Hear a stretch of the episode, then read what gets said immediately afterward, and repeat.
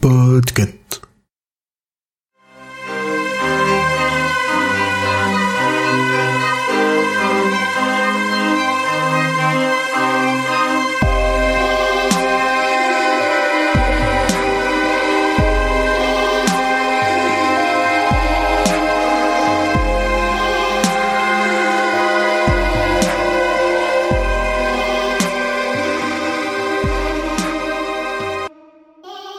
Donc je répète ce que Emmerich a dit, mais on commence toujours comme ça. Donc Insomnie, Insomnia pour le titre en VO, il est paru aux États-Unis en 94 et en France en 95 euh, chez Albin Michel. C'est le 34e livre publié par King, le 28e roman et le 23e livre sous son propre nom. Il est resté 16 semaines, dont 3 à la première place sur la New York Times bestseller list. Et le Publishers Weekly l'a classé à la cinquième place des meilleures ventes de livres de fiction aux États-Unis, publié en 94.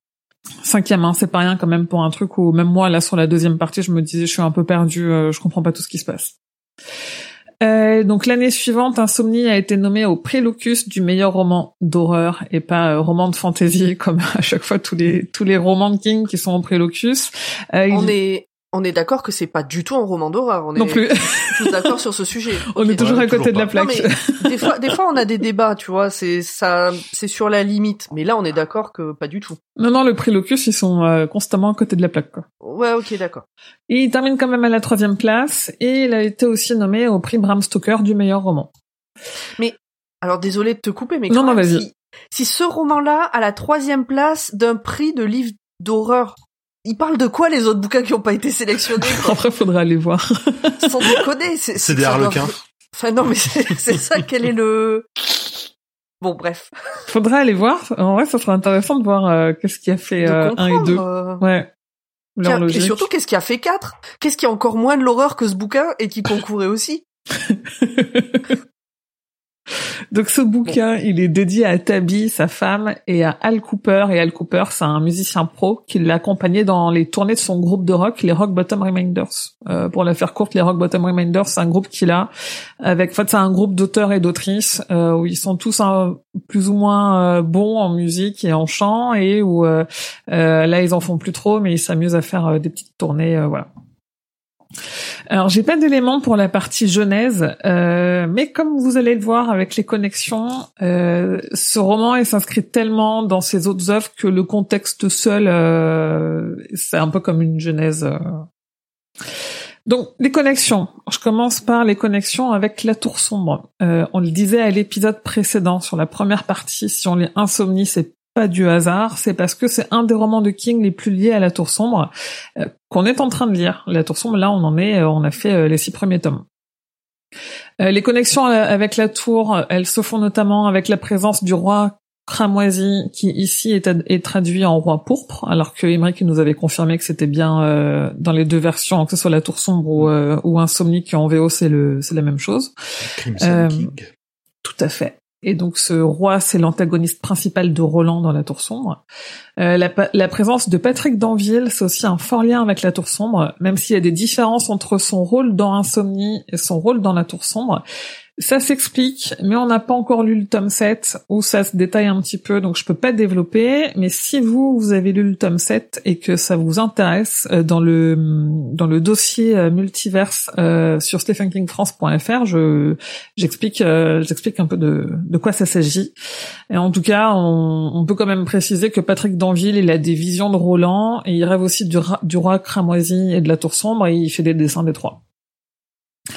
Ed Dipno n'est autre que euh, un parent proche d'Aaron Dipno. Alors selon les sources, euh, c'est soit un cousin, soit euh, son fils. C'est pas très très clair. tout le monde n'est pas d'accord là-dessus. Je suis même pas sûr que King lui-même il soit pas planté de version d'un bouquin à un autre. Et Aaron Dipno, c'est un membre de la Tête Corporation avec Kelvin Tower. On connaît, connaît pas trop la Tête Corporation. Ça, on a commencé quand même. On, on sait pas ce que c'est. Jamais entendu parler.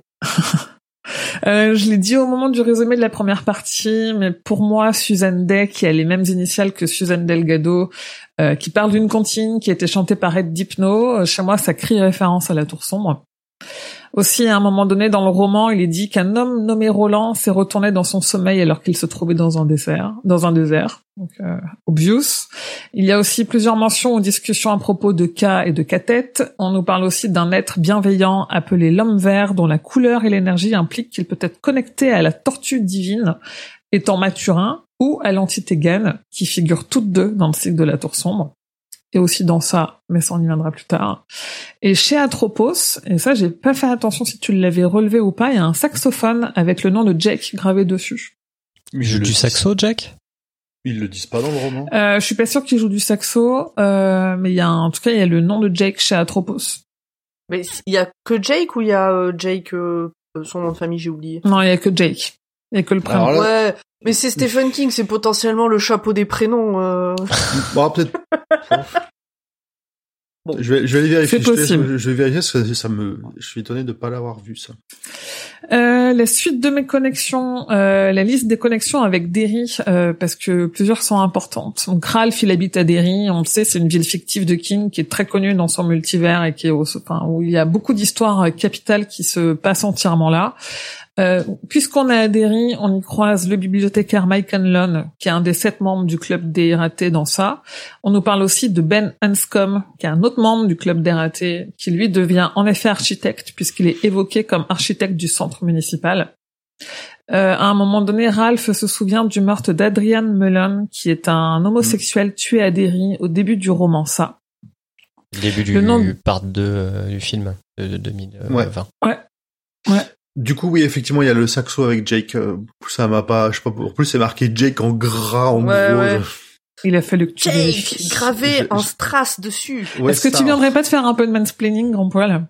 Non, non, j'étais étonné de pas l'avoir vu, donc je vérifiais le truc et comment c'était écrit pour que ça Mhm. me sorte, euh, ça me sorte des yeux. Mhm. Ouais, Je continue, je continue. je suis contente d'avoir raison parce que je suis pas à l'abri de me planter quand même.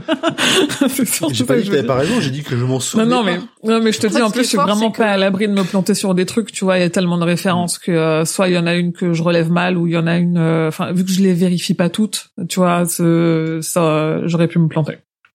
Parce que, parce que ce qu'elle ne vous dit pas, c'est qu'elle écrit toutes les références de tête depuis la dernière fois qu'elle a lu le bouquin.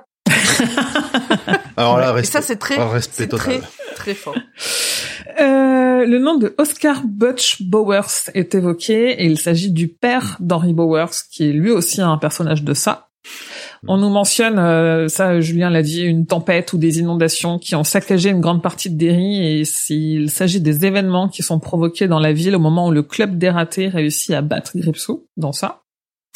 Autre référence à ça, on passe par Nebel Street à un moment donné. Euh, c'est là où il y a la maison de Gripsou. Mais aussi, euh, pour finir sur Derry, euh, Ralph lui-même, il apparaît dans un autre roman de King qui se passe aussi à Derry. On le croise dans Sagdos, Qu'on n'a pas encore fait. qu'on n'a pas encore fait en effet. Euh, Il y a aucune ref dans 22 en 63, euh, parce que, ah mais non, mais ouais, bah, il y passe euh, du coup en 60, euh, en 57 ou 58. Il y passe, Derry. il Euh, passe avant, ouais. il passe en gosse, il ouais. passe, euh, ouais, il passe bien avant. Si, si, juste il croise. Ouais, mais en fait, il y, a une- il y a des refs avec ça, mais pas. Bah, du coup, c'est normal qu'il n'y ait pas de ref, de ref avec Insomnie. Ok. Oui, parce qu'ils sont encore jeunes, alors que là, ils sont adultes. Ouais. Tu vois, c'est ouais, c'est euh, c'est 27 Oui, non, ans. Ils logique. passent euh, une vingtaine d'années avant euh, les événements d'insomnie. Euh... Non, puisque Insomnie, ça se passe en 90, et le héros de 22 en 63, il passe en 50... Avant 63, du coup. Il passe en 57, je crois, ou un truc Ouais, comme ça. il, a, il passe à 58. chaque Oui. fois plusieurs années pour arriver en 63, je me souviens plus de la date exacte. Oui, c'est vrai. C'est Ouais, vrai. il y arrive 4 ou 5 ans avant, ouais. Euh, donc maintenant que je vous ai parlé de la Tour Sombre et de Derry, je dois vous partager une théorie de fan qui découle de ces deux connexions majeures. Ah. Et, qu'on, et, qu'on, et euh, en vrai que, qui, qui est une théorie assez logique puisqu'on vous l'avez eu euh, un peu tout seul. Mais je vais je vais récapituler. Euh, le roi cramoisi, il partage plusieurs ressemblances avec Gripsou. Donc les deux sont métamorphes, les deux ont la capacité de prendre la forme des peurs les plus profondes, et tous les deux, ils sont originaires d'un vide cosmique infini entre les mondes, euh, connu dans la littérature de King sous le nom de Macroverse, et euh, dans le cycle de la Tour Sombre, euh, c'est plutôt ce qu'on appelle l'espace Badash, euh, qui serait aussi euh, du côté de ça l'espace d'où vient Gripsou, c'est-à-dire les lueurs mortes ou les lumières mortes selon euh, selon les traductions. Aussi dans Insomnie, le roi cramoisi, il mentionne à Ralph, et là peut-être que j'ai pas tout à fait la la bonne citation parce que moi je l'ai retrouvé en anglais. Il dit euh, Je peux être ce que je veux. Vous le savez peut-être pas, mais le changement de forme est une coutume séculaire à Derry. Donc c'est un clin d'œil à ce qui se passe dans ça. Euh, ouais, c'est ça. Et en fait, le la théorie principale chez les fans, c'est que euh, le roi cramoisi et ça sont une même entité. Ce qui a jamais été confirmé ni démenti par King. Donc on est vraiment tout seul avec cette théorie. Après, moi je me dis que euh, c'est pas forcément la même entité, c'est peut-être juste deux entités qui viennent du même monde. Après, quand on sait que il y a une tortue d'un côté et son antagoniste de l'autre, a priori, il peut y avoir qu'un seul euh, qu'un seul méchant en face de, de Mathurin ou de Gann, selon comment on veut l'appeler. Donc peut-être le roi cramoisi serait euh, serait ça. J'ai une théorie de fan. Ouais, je t'en prie. La drogue. En fait, King ne se souvient pas qu'il a écrit quasiment la même chose dans les deux romans. Et quand il a lu la théorie des fans, il s'est dit « Ah oh, putain, merde, j'avais déjà eu l'idée !» Mais euh, Pennywise n'est pas censé revenir tous les 27 ans. Euh, si, pour se nourrir. Ouais.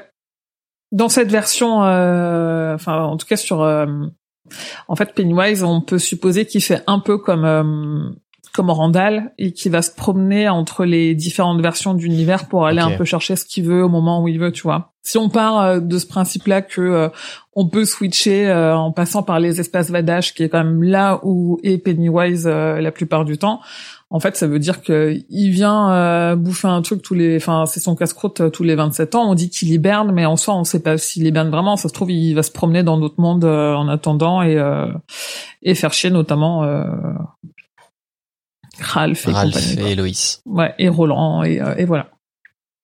Ok. Euh, sinon, alors pour le reste des connexions, parce qu'il y a quand même d'autres connexions, euh, Loïs, elle doit se rendre à une partie de carte à Ludlow. C'est la ville dans laquelle se déroule le cimetière. Euh, D'ailleurs, là-bas, chez Atropos, il y a la basket qu'on évoque comme la basket d'un enfant renversé par un camion. Bah, il s'agit de la chaussure de Gage Creed dans Cimetière. Euh, L'histoire, elle mentionne à plusieurs reprises un serial killer et en fait, elle, on parle de Raymond Andrew Joubert, qui est euh, un personnage du roman de Jesse dans Rosemader, dont on a déjà parlé parce qu'il est publié juste après, euh, dans l'établissement filles et sœurs, on trouve une photo de la défunte Susan Day. Et dans Sac d'os, dont j'ai parlé un petit peu plus tôt, en plus de retrouver Ralph, on retrouve Joe, Joe plus sage, qui est un autre personnage d'insomnie, euh, ce qui est logique puisque de toute façon euh, tout se passe à Derry. Voilà, donc c'est un, un livre euh, plein plein de connexions et euh, en fait après les, les connexions chez King, on en fait un peu ce qu'on veut quoi. Soit on se dit c'est parce que ça l'amuse, ou soit il a réussi à construire quelque chose avec où tout le monde trouve pas forcément une logique ou pas forcément la même logique. euh, je trouve que c'est pas toujours très clair, mais euh, ça a le mérite d'exister et euh, il fallait les citer quoi. Merci, Émilie. Moi, je trouve que c'était très clair, Ah merci. en tout cas. Tout à fait. Et, et Tout à intéressant, fait. absolument. Et- Est-ce que vous avez des choses à rajouter, très chers camarades? Non. Non. Est-ce qu'il y a quelqu'un qui veut parler des adaptations? Il y en a- Julien. il y en a pas. Tu t'en charges Voilà. Facile. Merci. Il y en a pas, il y a même pas eu de projet quoi. Donc euh, il y a rien du tout. Le truc est Je en dehors tout- des radars des adaptations, mais en même temps, qu'est-ce que tu vas faire de Bah, je ça pense que celui-là, si tu l'adaptes, si tu l'adaptes pas dans les années 60 euh, avec les avec hippies partout, C'est ce que euh, j'allais dire, ouais. L'ambiance full, full drogue, euh, ça, ça passe pas très bien. Tu pourrais en faire un comics en ayant mis la virgule. Ouais. Ouais, tu, tu peux en faire un comics, je pense. Comme à peu près n'importe quel roman, hein, mais euh... Ouais. Ou un nanar assumé ouais. Pourquoi pas Il y a peut-être peut-être il y a eu des dollars babies dessus. Euh, peut- peut-être. Je sais plus. Je sais qu'il y a la liste quelque part, mais euh, mais euh, les dollars babies, si vous ne savez pas ce que c'est, euh, il y a un épisode de la saison 1 de la réponse D qui en parle. Je vous invite euh, à aller écouter ça. La réponse D à un podcast du label Podcut. Absolument. Deux saisons sont sorties. Vous, vous allez apprendre plein de trucs. Allez écouter. c'est- Bien joué. C'était la bonne réponse.